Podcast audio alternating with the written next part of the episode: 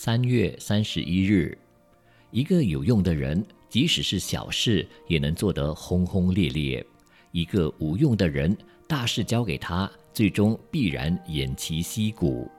一个国家的领导人，如果没有以国为国、以民为民，只图一己之私利，最后也都难免亡国以终。例如昏庸无能的后汉献帝、桓帝、西蜀的刘禅，再如荒淫无度的商朝纣王、隋朝炀帝等，不都是最好的明证吗？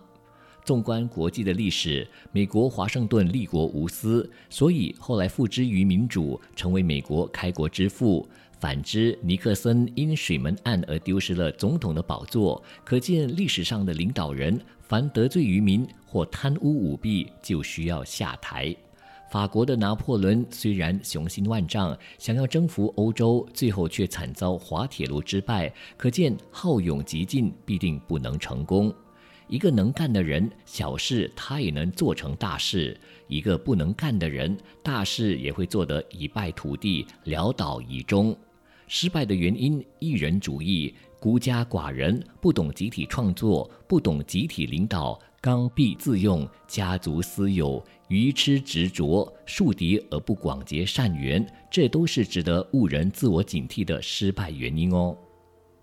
文思修，一个能干的人，小事他也能做成大事；一个不能干的人，大事也会做得一败涂地。每日同一时段。